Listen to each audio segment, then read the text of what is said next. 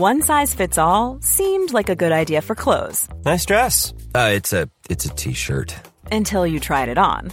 Same goes for your healthcare.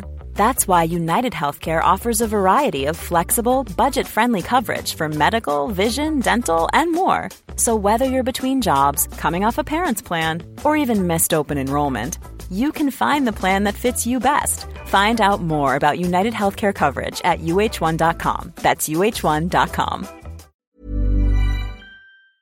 Hola, hola a todos y a todas. Bienvenidos a lo que es casi esta segunda temporada de Alto Parlante, tu podcast favorito de política. Estamos casi de vuelta, ya no falta nada. Eh, y ahorita les vamos a platicar por qué estamos haciendo este episodio. Por lo pronto una probadita, ¿no? Como que este mini arranque ahorita les contamos. cómo Una probadita, pero antes, antes de entrar a eso, antes de entrar con información que es a lo que ustedes están acostumbrados, les queremos platicar eh, algo que para nosotros es importante. Sí, porque fíjate que vivimos en una época en la que el crecimiento profesional es definitivamente muy incierto. Ya olvídate de la pandemia. En general, el tema profesional, el mundo está cambiando muy rápido. Ya estudiar una preparatoria, carrera, incluso la maestría es insuficiente por lo que el mercado está requiriendo muchísimas cosas diferentes. Aparte, entre el mar de cursos online que ahorita podemos encontrar Uf, allá afuera, sí. está muy difícil saber pues cuál es el bueno, ¿no? ¿Y cuál te sirve realmente? Exacto. Para mí, el que sirve es aquel que se actualiza de forma constante con cursos virtuales, pero que te permite también llevar una opción presencial. Eh, entonces, pues les traemos una opción para que conozcan, para que experimenten, para que se metan a revisar de qué se trata. Se llama Acámica, que tiene una metodología muy interesante donde puedes tener encuentros semanales con grupos, pero también seguimiento de forma virtual con mentores en vivo para responder, responder cualquier duda que tú puedas tener. Si quieres estudiar diseño UX UI, si quieres aprender sobre desarrollo web, data science, cualquier cosa que necesites para complementar justamente esta parte, te recordamos que es mkt.acamica.com diagonal webinars. Ahí vas a tener toda la información. Vámonos. Acuérdense, mkt.acamica.com diagonal webinars. Alto Parlante, tu podcast de política, pero no como te han acostumbrado. Aquí te decimos las cosas como son. Te ayudamos a saber y entender todo lo que está pasando allá afuera. Nuestro reto, hacerlo simple, claro y en unos cuantos minutos. El tuyo, hablarlo más fuerte que nunca. Al micrófono Pablo Marín y Arturo Aramburu. Y te estaremos acompañando todos los lunes y jueves, a menos que nos censuren. Comenzamos. Bienvenidos y bienvenidas. Ahora sí, después de esta pequeña introducción. Qué emoción. extrañaba escuchar ese intro. Extrañaba estar grabando. Estamos Extrañaba grabando. escuchar tu voz por acá. Está, está- yo también. Está, estamos grabando desde un espacio completamente renovado. Un Sí. espacio que muy pronto van a ver. Este episodio va a salir únicamente en, en audio eh, para, las, para las plataformas que, que ya conocen. Eh, pero estamos bien ansiosos. Yo sinceramente estoy bien, bien emocionado de enseñarles todo lo nuevo que viene para esta temporada.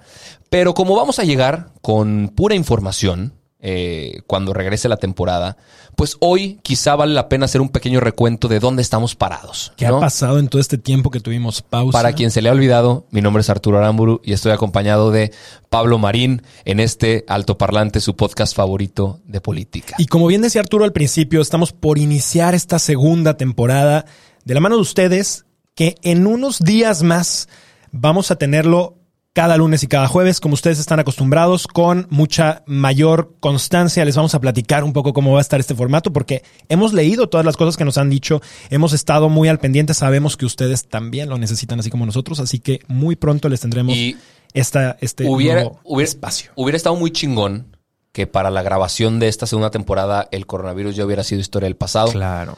Pero bueno, importante mencionar, 48.869 muertos en México hasta el día de hoy. Somos el tercer país del mundo con más fallecidos por este virus. Tenemos casi 450.000 contagiados. Somos el sexto país con más contagiados en el planeta. Entonces, si tú estás escuchando esto, güey, si por usar un cubrebocas una vida se salva, sea la tuya o la de alguien más, Claro. Usémosla. Hoy Estados Unidos, Brasil, México, Gran Bretaña e India suman en total el 55% de los decesos totales en el mundo. Van más de 700 mil muertos y este tema realmente pareciera que en México sigue a la alza. Yo entiendo que hay semáforos rojos, naranjas, etcétera, pero lo único que hoy nos puede salvar y sacar de este, de este momento tan álgido y tan duro es el uso del cubrebocas. Por más que cualquier persona allá afuera esté diciendo lo contrario, no lo quiere usar, que por cierto, Andrés Manuel había dicho que no lo iba a usar hasta que terminara la corrupción y hoy se le vio en la mañana, se le vio con el, el cubrebocas. ¿Ya acabó el- la corrupción o qué? De Durango. Aquí, ¿qué? ¿Sí, ya acabó? pareciera, pareciera que la corrupción entonces ya acabó. Él había dicho que... y hoy apareció con el cubrebocas con el, con el gobernador de Durango. Eh, Ah, pero ese vato dio positivo, ¿no? pues mira, probablemente... ¿Ese vato dio positivo? Sí. Pero probablemente pues no le tiene miedito y cierto Uy, recelos. ahorita vamos a hablar de Vamos eso. a ver. Pero bueno, eh, si lo queremos resumir en un punto, tengamos empatía y tengamos respeto por la vida. Exacto. ¿No? Eh, cuidémonos. Y, y ahora sí, a ver, ¿qué ha pasado, güey? ¿Qué ha pasado en México? Me gustaría empezar con algo que, que a mí me dejó con buen sabor de boca, a ver aquí qué, qué piensan y qué piensan allá en casa.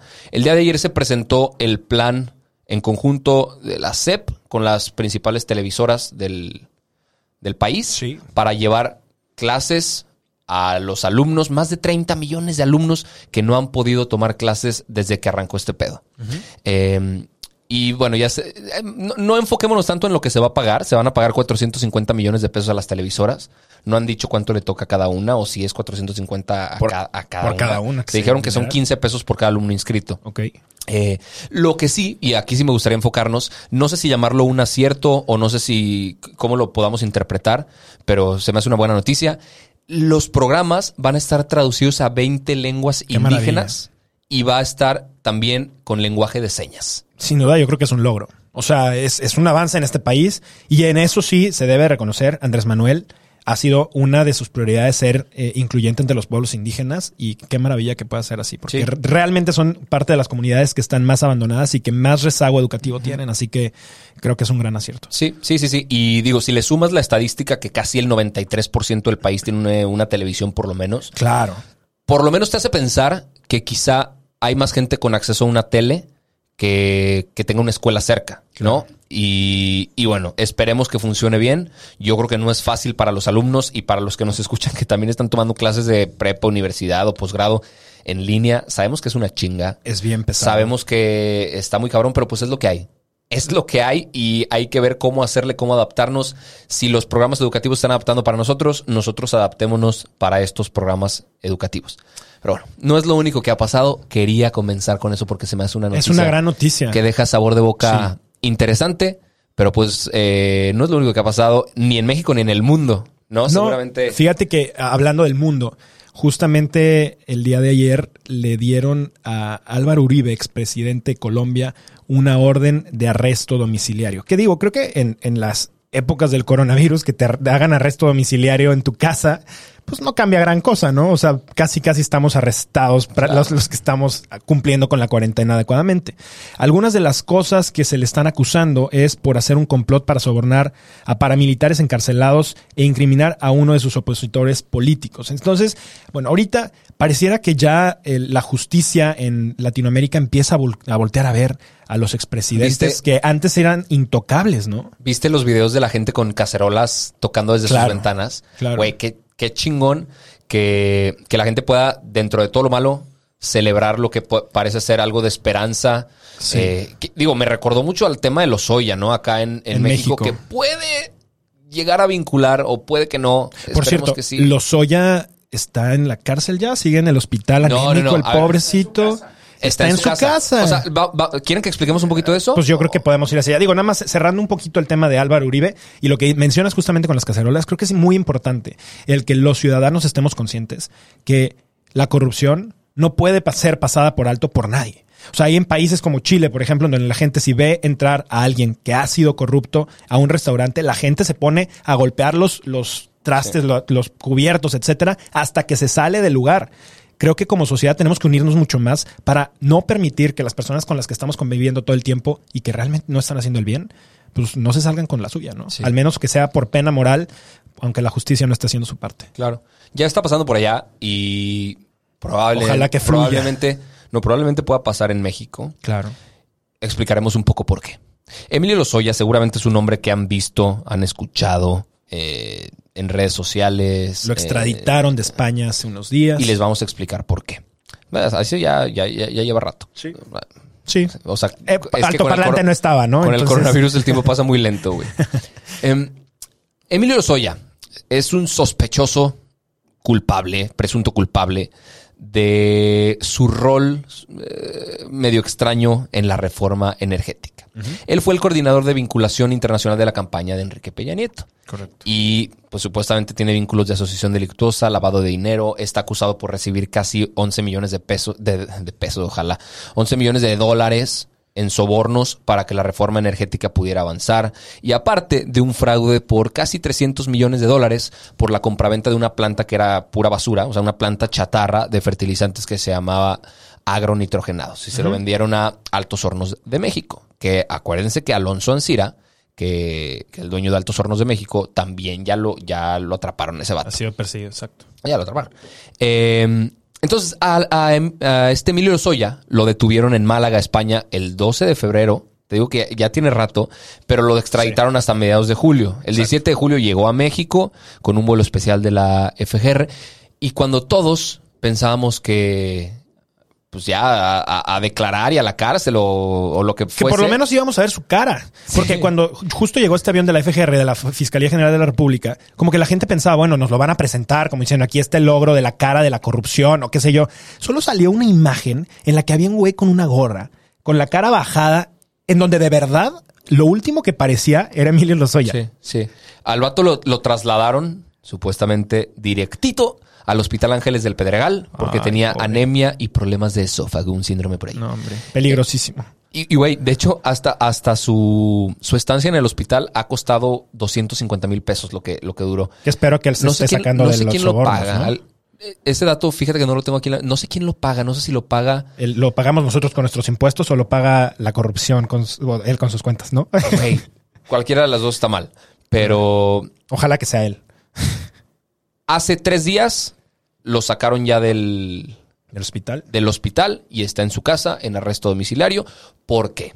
Porque ya se le vinculó con, con este proceso de la compraventa de agronitrogenados, que fue un completo y absoluto fraude y que sigue. Va a hacer entrevista ante el Ministerio Público de la Federación, va a comparecer ante la Fiscalía, va a dar nombres, datos, indicios de casos de corrupción y si la evidencia pasa, va a ser un testigo colaborador, un testigo protegido. Eh, para esto tienen seis meses. En seis meses se le puede acusar formalmente de los cargos y pues ahí sí, papito, eh, te vas, te vas a la cárcel. Ojalá y no se vaya solo él, sino que jale de las patas a todos los, a la todos bola de los cabrones. responsables, porque creo que algo que se ha dicho mucho es, pues bueno, obviamente es muy probable que él no sea sola, el solo eh, operador, no. Dijo ni nombres, el güey. au- autor intelectual. Empezaron Videgaray. y, y fíjate, cuando recién, cuando también. recién había llegado, hicieron el escándalo, ¿no? Que habían sobornado un grupo de, de panistas, dentro de los que perfilaba Ricardo Anaya, el que fue can- ex candidato a la re- presidencia de la República. Senadores que ahora son gobernadores. Entonces, creo que esto va, va a destapar muchas cosas. Ojalá, y esto lo digo eh, por el bien del país y por el bien de la democracia mexicana, que no se utilice solamente con fines eh, políticos. Y digo solamente porque creo que ya se está utilizando para fines políticos y electorales. El 2021, acuérdense, es año electoral de elecciones intermedias, 15 gubernaturas, muchísimos puestos populares, alcaldías, eh, cambio del Congreso. Entonces, muy probablemente el gobierno de Andrés Manuel está pensando utilizar eh, esto pues para una raja política. Es, es normal que este tipo de cosas se den, aunque está mal. El que estén, sean normales las cosas no quiere Sí. decir que estén bien, ¿no? Por lo pronto va a estar en libertad condicional con un brazalete electrónico Ya. ahí puesto. Y ca- Seguramente cada 15 días. Gucci o algo así. ¿no? cada 15 días. Cada 15 días tiene que ir a firmar a la unidad de medidas cautelares, pero seguro en su casa la está pasando chingón el güey. Sí, no, no, o sea, no pues, dudo que sufra. Como quiera tiene que estar encerrado el vato. O sea, Tendría. Tendría que estar encerrado.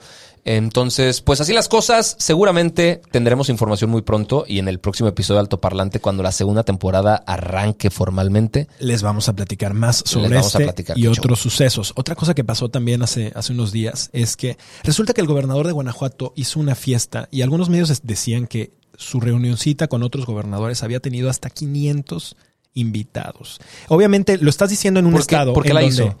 Pues resulta que hubo una convención donde se reunieron todos los gobernadores. Ya sabes que están tomando como estos bandos políticos. Sí, que se inventan nombres bien. Sí, ya mira, ya no sé ni siquiera qué nombre es, ni creo que sea relevante porque mañana se deshace y se hace otro. Sí. Pero el punto fue que hicieron esta reunión con más de 500 personas y sirvieron un banquete. Y obviamente a toda la bola de restauranteros, banqueteros, etcétera, que les han prohibido tener este tipo de eventos, bodas, 15 años. Y yo creo que está bien que se los tengan prohibidos porque pues obviamente, o sea, a ver, en el país seguimos teniendo entre 850 y 900 contagios diarios. Perdón, muertos diarios. O sea, es, es un tema en el que va no solamente a la alza, sino, sino a- o sea, no, no ha bajado nada como para Sí. que bajemos las condiciones. Bueno, pues ahora resulta que eh, se hizo este escándalo, pero el gobernador, al parecer, salió medio bien librado de este de escándalo político, porque resulta que a unos días de que pasara este desmadre y que no, realmente no dijeran nada, porque no dieron explicación alguna, eh, los restauranteros dieron pronunciación, pronunciamientos de que pues, esto era la bandera de salida para que ellos también lo pudieran hacer. Si el Claro. gobernador hacía ellos, ¿por qué no? Pues resulta Claro, que agarran en Guanajuato a El Marro.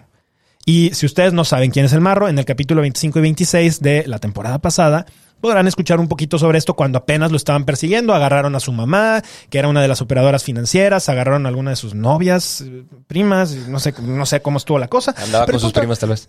en, en Monterrey Ah. se acostumbra mucho eso, ¿no? Pero la, la cosa está en que sale esto en perfecto timing para que el tema se desvíe. Y creo que es muy importante esta captura. Es algo que se hace en coordinación entre el gobierno federal el gobierno estatal. Ojalá que eh, haya sido una labor de inteligencia compartida y que no solamente el marro, porque a ver, el marro hoy controlaba la plaza de, de Guanajuato, donde costaron Sí, decenas el- de el- miles de el muertos. cártel O sea, de Santa Rosa Lima. eh, exactamente. Y, y hubo una cantidad de enfrentamientos muy fuertes porque el cártel Jalisco Nueva Generación quería tomar la plaza. Eh, ahora el punto es ver qué es lo que va a pasar. Se sabe que el padre y el hermano del marro eh, son algunos que ahora están a la cabeza. Y esto es un poco como lo que platicábamos en el capítulo 26 con, con Fabián, ¿no? O sea, tú cortas una cabeza y salen otras dos. Entonces, ¿qué es lo que tiene que pasar en esta estrategia? Yo creo que sí se tiene que seguir combatiendo. Descabezar a todos, güey. Vamos viendo cómo va fluy- fluyendo. Tam- También atraparon a alguien del cártel Jalisco Nueva Generación. ¿Viste? Le, le dicen el ingeniero. No, eh, es cabecilla. Es cabecilla del, del cártel, eh, pero no es el mero mero. Exacto. El mero mero es, el mencho. El Que mencho. por cierto, hay una noticia chusca. Qué maravillosos, Estos ¿no? cabrón.